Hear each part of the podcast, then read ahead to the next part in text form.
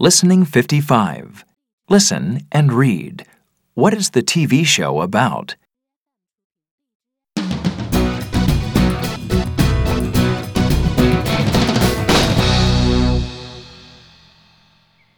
Please don't film the river yet. It isn't clean. Can you film the aquarium or the reptile house first? I'm Karen. What happened to the river? Someone dumped lots of garbage in it. We're helping to clean up and save the birds. Five minutes later, Okay, we're going to make a different show.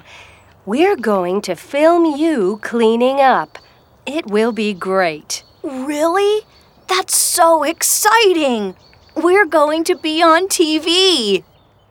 later that week, The children have worked hard all afternoon. Oh, look, that's me.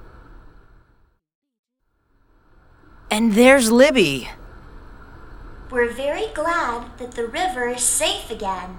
Now, we're going to take all the litter to the recycling center. Thanks to the DSD Club for all their help. They can have free visits to the wildlife park anytime. Wow, that's great. I'm going to go next weekend. Me too. But this time, I'm not going to go in the river.